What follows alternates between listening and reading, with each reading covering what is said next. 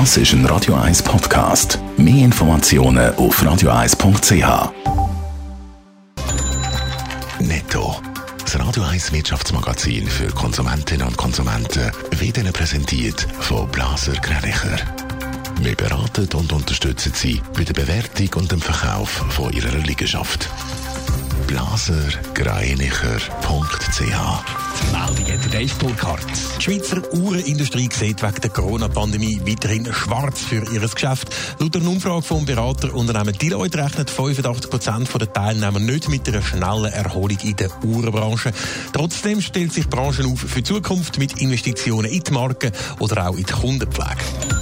Ein harter Brexit ohne Vertrag mit der EU würde Großbritannien teuer zu stehen kommen. Laut einer neuen Studie vom Kreditversicherer Euler Hermes könnten bis zu 15 Prozent der britischen Einfuhren in die EU wegfallen.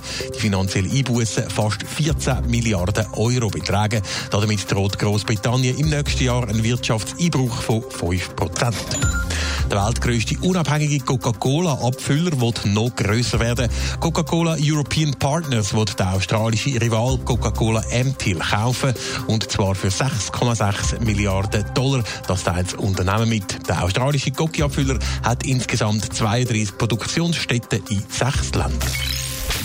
In der Schweizer Uhrenbranche, wie gehört, ist die Stimmung wegen der Corona-Pandemie alles andere als gut. Fast 9 von 10 Umfrageteilnehmern sehen schwarz für eine schnelle Erholung vom Geschäft. Trotzdem rüstet sich die Uhrenhersteller für die Zukunft. Was soll das Geschäft in der Zukunft wieder zum Laufen bringen, Dave Burkhardt? Ja, zum einen will die Uhrenbranche in die eigenen Marken investieren und zum anderen soll die Kundenpflege intensiviert werden. Das, weil die Branche davon ausgeht, dass beim Kauf von einer Uhr das Einkaufserlebnis inklusive Beratung auch in Zukunft immer noch sehr eine grosse Rolle spielen wird. Über 70 Prozent der Führungskräfte glauben laut einer Umfrage vom Beratungsunternehmen Deloitte, dass in der Uhrenbranche auch in Zukunft die Offline- und nicht etwa die Online-Kanäle dominieren werden. Anschauen, Anlangen und auch Anprobieren spielen im Uhrengeschäft weiter eine wichtige Rolle. Darum wird die Branche auf ein Kundenerlebnis setzen, wo das Personal mit mobiler Technologie ausgerüstet ist und auch noch auf Handy-Apps. Die Corona-Pandemie trübt also die Aussichten der Uhrenindustrie. Die Branche zieht aber auch Lehren aus der Krise. Ja, insbesondere aus den Produktionsstopps in China. Die haben laut einer Mitteilung von Deloitte aufgezeigt, wo es Lücken in der Lieferkette und bei den Beständen der einzelnen Produzenten gibt. Darum könnte das möglicherweise dazu führen, dass die Uhrenproduktion wieder regionalisiert wird, also zurück in die Schweiz geholt wird. Und das gibt dann auch ein paar neue Arbeitsplätze. Netto, das Radio 1 Wirtschaftsmagazin für Konsumentinnen und Konsumenten.